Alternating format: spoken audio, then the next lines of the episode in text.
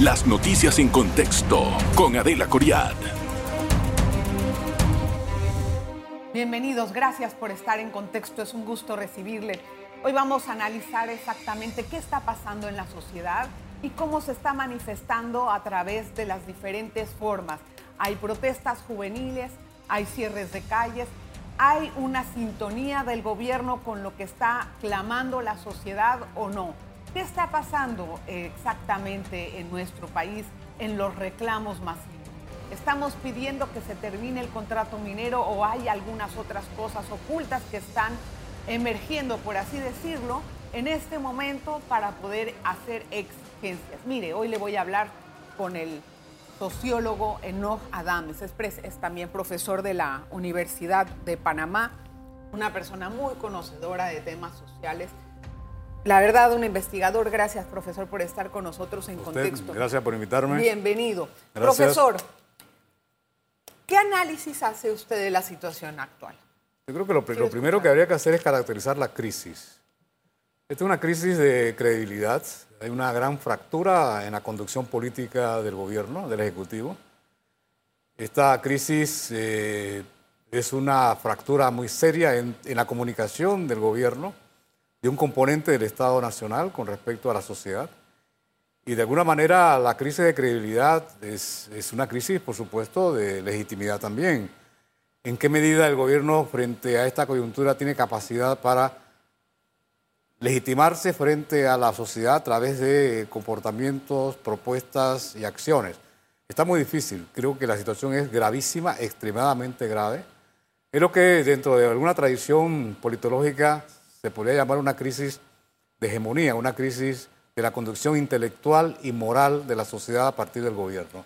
Y ese es un tema muy serio, muy serio. ¿Tiene precedentes? Yo diría que el, precedente lo tenemos en el 89. Este, por supuesto de que el nivel de, gravedad y de fractura eh, en aquel momento tiene causas y, razones totalmente distintas.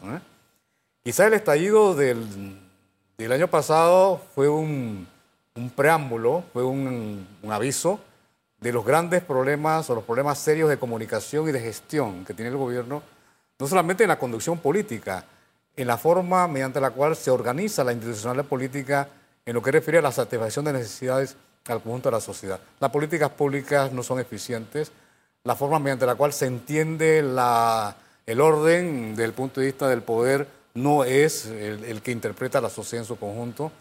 Y esto ha permitido la emergencia de una gran cantidad de actores, movimientos sociales que expresan diversos intereses. Y esta diversidad de intereses eh, han, de alguna manera, convergen en un tema muy central que es lo que ha unificado la gran diversidad, que es el tema ecológico, cómo lo ecológico ha politizado eh, las demandas y lo ecológico vinculado al tema nacional, al tema de la integridad de los recursos nacionales. Es decir, esta relación entre lo ecológico, lo medioambiental, los recursos y la integralidad de los recursos del Estado-Nación, de todos, es lo que de alguna manera organiza, sintetiza y captura la gran diversidad de intereses. Eso es fundamental para entender la emergencia de movimientos sociales muy diversos que convergen hoy en un tema. El tema que unifica es el tema ecológico, ambiental, y la defensa de la integridad de los recursos nacionales. Eso es fundamental para entender el problema de hoy.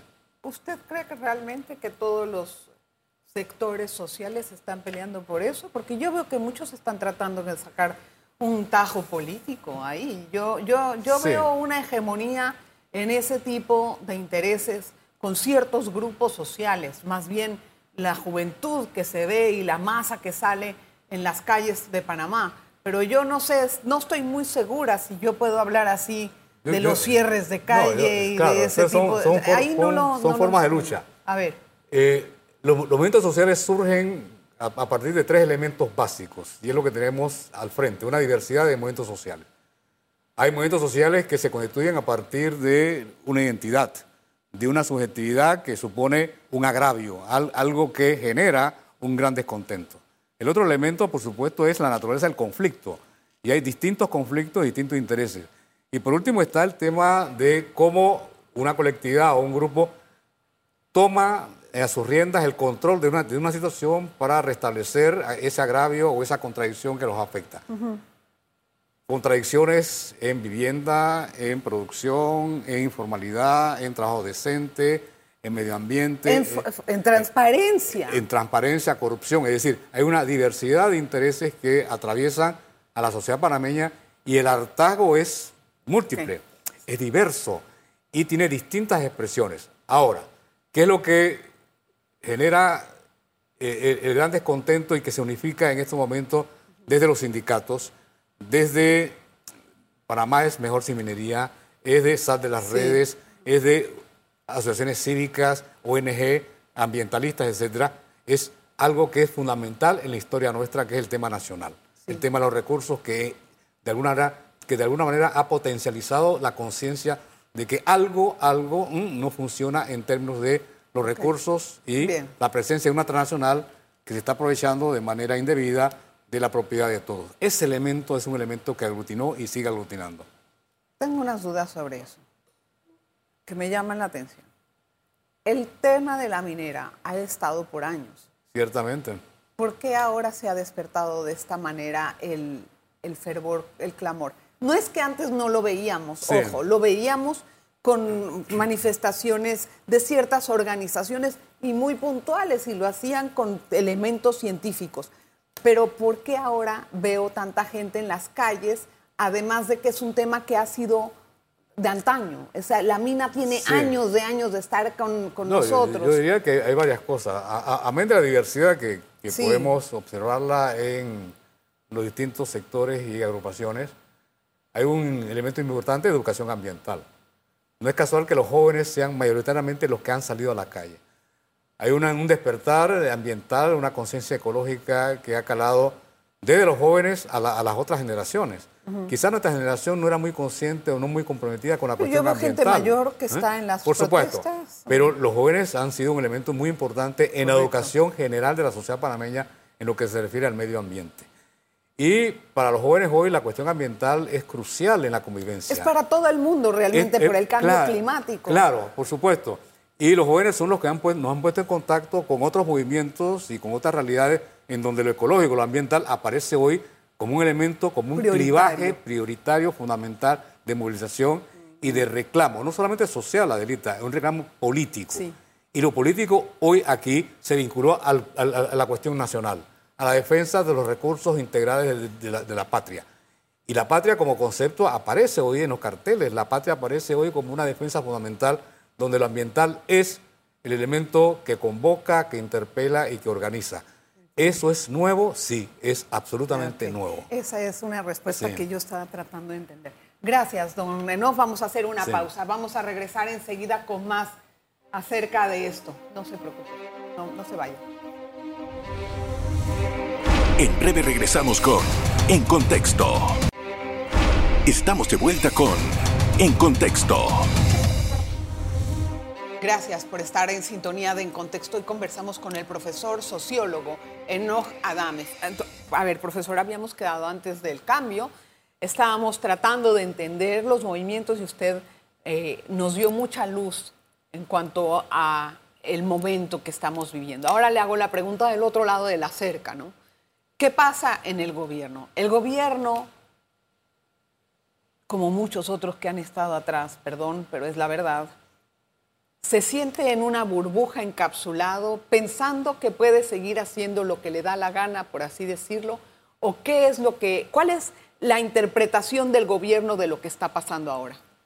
No, el, gobierno es no solamente individuos, es una institucionalidad y es una forma de gobernar que está definida por el orden político.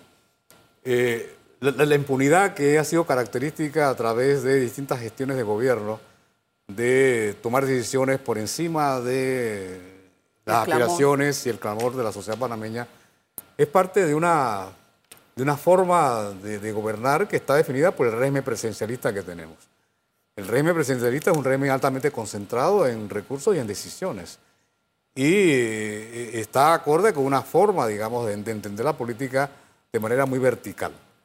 Eh, a su vez, eh, ha desarrollado una cultura de impunidad, de, formas de hacer política al margen de la sociedad e imponiéndole a la sociedad un conjunto de decisiones que muchas veces son antipopulares y por supuesto atentan contra el bienestar, la convivencia y la calidad de vida. Eh, eh, eh, esto es importante. Ahora, la Asamblea, que es parte del régimen político. Yo vi cómo se estaban exculpando, diciendo que no sabían, por favor. Es por supuesto, ¿por qué, sí, pidiendo perdón. los políticos creen que a uno lo pueden engañar tan fácil? es lo que yo no entiendo. Por supuesto, la, Asamblea tiene una forma de representación muy reducida y definida a partir de los, corregimientos. Los diputados no son diputados nacionales y por lo tanto no hay una visión de integridad, integral de la visión de la sociedad en su conjunto. Ellos expresan y, tengo que decirlo de, alguna forma, el nivel cultural y las expectativas de los circuitos y del macromundo en la cual ellos mm, expresan o representan políticamente. E, ese, esa forma mediante la cual se establece la representación política a nivel de, de circuitos es sin, sin, duda un obstáculo muy fuerte para elevar la cultura de la Asamblea y una visión integral de desarrollo, de conciencia del papel que ellos tienen con respecto a la visión de un Estado nacional en desarrollo. No hay esa visión y no puede haberla porque hay una gran limitación institucional y estructural para que ellos puedan hacerlo. Y la culpa puede ser también porque quieren reelegirse. Y, por supuesto de que aquí no podríamos dejar al margen el sistema de partidos políticos. Claro. El sistema de partidos políticos es el tercer elemento que de alguna manera, eh, a ver, coadyuga a, a, esta impunidad a nivel del régimen político presidencial, a nivel de una asamblea que genera acciones en impunidad y en privilegios, y un, sistema político de burocracias partidarias, de aparatos de poder político que no son programáticos, ni siquiera son eh, eh, orientados a través de propuestas, digamos, de desarrollo. Y esta burocracia política de los partidos es parte de este triángulo, digamos, a ver, perverso de un orden político que está al margen de la sociedad y que actúa muchas veces contra la sociedad en su conjunto. Tengo ahí y este es, sin duda, otro de los grandes problemas. Lo, de hoy es una respuesta a esta institucionalidad que desoyó, que ha sido sordo a un conjunto de necesidades y de expectativas. Y ahí, ahí está el, juicio histórico de, lo medio ambiente, lo nacional y de la, institucionalidad del país, donde la corrupción es un elemento fundamental. Y también viene aquí otro asunto para mí clave aquí hay un antes y un después en la forma de gobierno del país. Debe haberlo. Debe haber un antes y un después. Ahora, si los es que puede organizarse en cualquier momento como para poder protestar por lo que siga adelante. Si los políticos que quieren llegar al poder tienen la visión de que van a poder hacer sus gobiernos como antes o que van a poder gobernar en el antecedente histórico que tenemos, están equivocados. ¿Usted los ve sintonizados a los candidatos con estos, con estos clamores? ¿Qué ve? ¿Qué ve de los...? Yo creo que por eso es importante el tema de la constituyente. Una constituyente eh, pone en el debate nacional el tipo de Estado que queremos, la forma política o el orden político que exigimos, el nivel de participación y representación que necesitamos y por supuesto acorde con las necesidades de un bienestar colectivo que se exige hoy día en términos de una gran participación.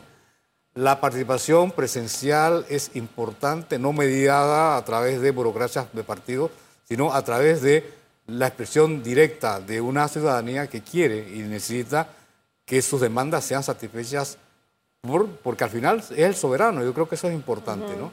El juicio de hoy no solamente es un juicio de jóvenes frente a a la manera mediante la cual se ha intentado imponer un contrato oneroso que socava la soberanía y la capacidad del Estado Nacional, sino que también es un juicio a la institucionalidad de ese Estado que ha impuesto este contrato oneroso. Claro, y la forma, tal vez cómo se hizo, eso fue lo que enardeció en los tres días que se hicieron, se pasó, se La forma no es ni más ni menos que eh, la forma expresa la naturaleza de la institucionalidad.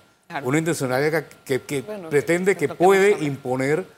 Claro, es lo que hemos hablado, que tienen su librito pensando que hacen lo que les da la gana hasta que se enfrentan realmente con esa, Ahora, la, impunidad ¿no? solamente es un tema de una institucionalidad diseñada para, para que no exista control, no exista transparencia, para que no exista rendición de cuentas. Es decir, lo que tenemos es una institucionalidad blindada, absolutamente cerrada a cualquier posibilidad de que la ciudadanía le pida cuentas, que sea transparente frente a lo que hace y por supuesto que esto ha afirmado una cultura de impunidad que ya, bueno, lo hemos subrayado y que la, la impunidad es pretender hacer, eh, eh, tomar decisiones a espaldas de la sociedad en su conjunto.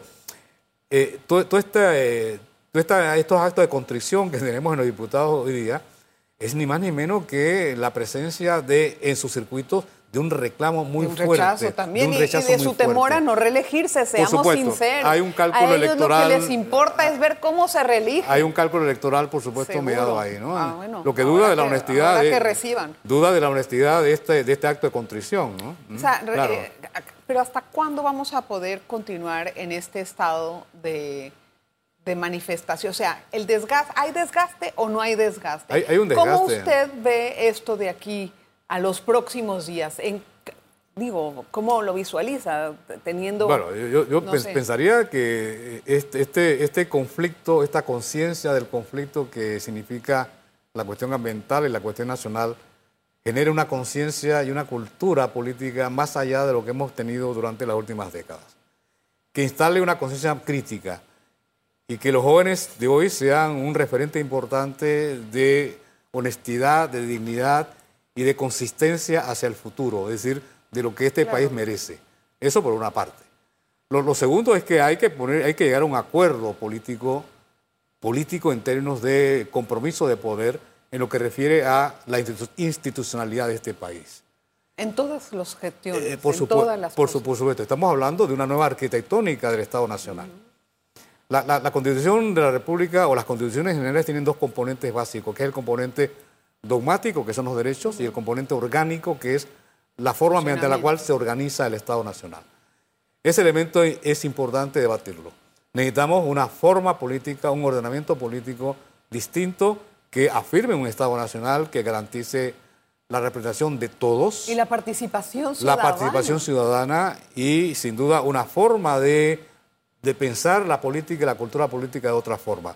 Lo que tenemos hoy es un obstáculo muy serio para una participación política, para una representación digna y honesta de la ciudadanía en las instancias en las cuales está llamado a participar un sistema de partidos que está dominado por una burocracia que funciona en beneficio propio y por supuesto un régimen político presidencialista altamente concentrado en recursos y decisiones.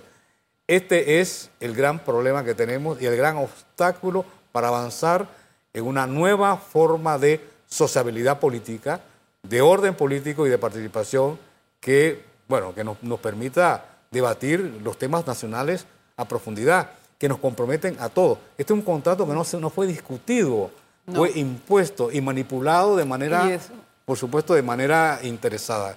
Este es el gran... Ese es la gran, el, el enojo, por así el, decirlo. el gran hartazgo es este, por supuesto. Tengo que hacer la pausa. Vamos a regresar con más al regresar de esta pausa. No se vaya, por favor. En breve regresamos con En Contexto. Estamos de vuelta con En Contexto. Gracias por estar en sintonía. Don Enoch, hay algo interesante. Cuando uno analiza este tipo de problemas, uno tiene que ver que de este lado, digamos, del lado de la sociedad, hay un clamor ferviente a algo, pero la respuesta que recibe es muy, muy, muy escasa, mínima, con ínfimos segundos contados cuando sale el presidente a hablar y los mensajes no parecen satisfacer a la sociedad.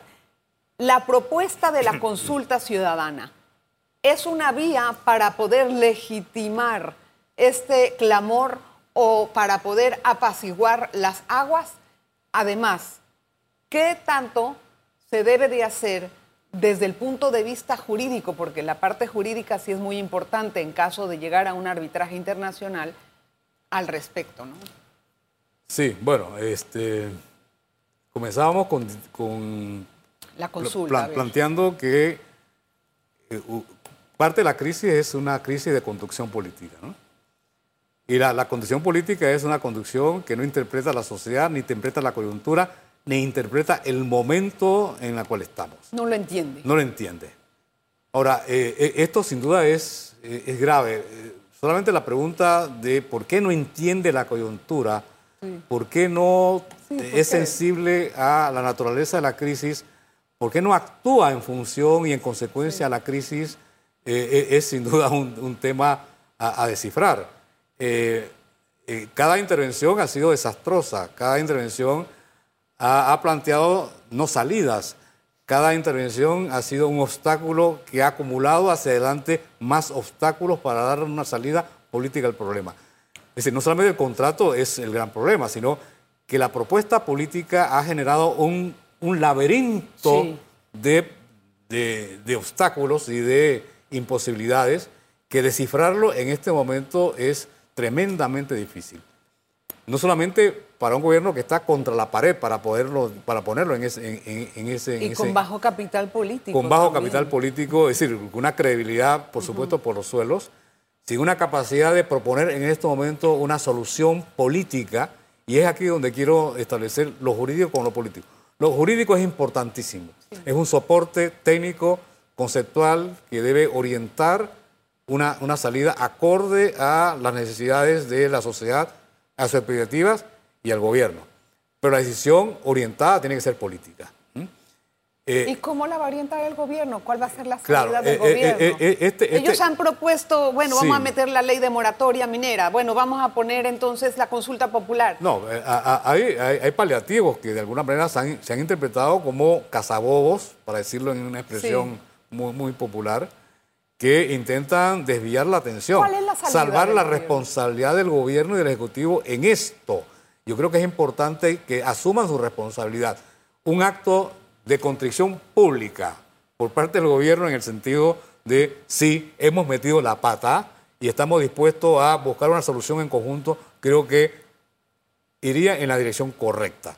Sin embargo, hoy he visto a representantes del gobierno que insisten, insisten de manera terca y obcecada de que es el mejor contrato del mundo, que ellos realmente Que hicieron un buen trabajo. Hicieron buen trabajo, La pregunta que es, tienen un año de estar discutiendo dos años el Sí. contrato, etcétera. Yo creo que esto ha quedado en, en- en duda, es decir, es un pésimo contrato, no hubo la consulta necesaria y se impuso un oneroso contrato ley a la sociedad. acá hay dos conceptos y que, que Sí. me gustaría que usted los descifrara. La- el clamor ciudadano es no a la minería del todo. Ah, ah, hay- hay varios aquí, Bueno, la varios, mayoría hay es, varios. dice, no quiero más minas en mi país, quiero mi medio ambiente sano. Eso es la mayoría. Bueno, eso es una parte. Y la otra parte también reclama la situación Sí. del contrato. Entonces, hay una, eh, un pensamiento irracional o ya definido, no irracional, sino definido ya, que no va a cambiar aunque hagas algo. Yo, yo creo que esto, esto escaló en tres niveles. Primero era contra el contrato, ¿no? Sí. salvando a la minera. Después se pasó contrato y no minera. Y estamos en el tercer estadio que es no a la minería. Entonces, Es decir, estos tres elementos están articulados, ¿no? Están articulados. Es decir, lo, lo que en un, en un momento fue una discusión meramente, digamos, contractual con respecto a una, una forma eh, desventajosa, pasa a cuestionar a, a la, a la minera Panamá, a, a First Quantum. Y hoy estamos ya en un estadio de, de- de un planteamiento conceptual de país, de qué crecimiento y qué desarrollo Entonces- queremos y lo queremos sin minería. Bien. Ese es el nivel en el cual hoy nos ha llevado este conflicto. Ahora, eso por supuesto conecta con el tema de, de la institucionalidad. Sí, está es decir, cuando estamos planteando entonces, eh, este asunto de qué país queremos sin minería, estamos también planteando una revisión del Estado Nacional y de su institucionalidad. ¿Hacia dónde vamos? Por supuesto la pregunta, ¿y con qué, con qué actores vamos a llegar a un acuerdo nacional frente a esta disyuntiva en que estamos? No ¿Cuáles son los actores? Los partidos políticos definitivamente no lo son. no. Y, Y están muy- mal posicionados No, y te lo, en la lo planteo históricamente en la sociedad panameña, en las grandes crisis los partidos se fuman. Mira ahorita. En Mira todas ahorita. las crisis en el siglo pasado y lo que va de este siglo, el movimiento social, los movimientos sociales son los que han dado la cara frente a las grandes Sí. disyuntivas nacionales. Es los partidos políticos desaparecen. Ok. Y ese es, por supuesto, el gran dilema que tenemos hoy. Eh, ¿qué, qué actores son los que nos van a conducir Bueno, a, a- a un nuevo estadio, digamos, de debate y de articulación de lo nacional, lo político y lo ecológico? Eso, eso, eso es una sí. reflexión que me gustaría con Sí. ella cerrar porque me parece muy valiosa en el término de hacia dónde queremos ir y las correcciones que no hicimos en el pasado las estamos pagando ahora. Hay muchos debates Y- que y no y hemos con tenido. creces, y con creces. Gracias, profesor. Gracias por estar con nosotros en. En Contexto. Gracias a usted. Espero que haya sido aclaratorio. A mí me dio mucha luz el programa. Espero que a usted también. Nos vemos la próxima.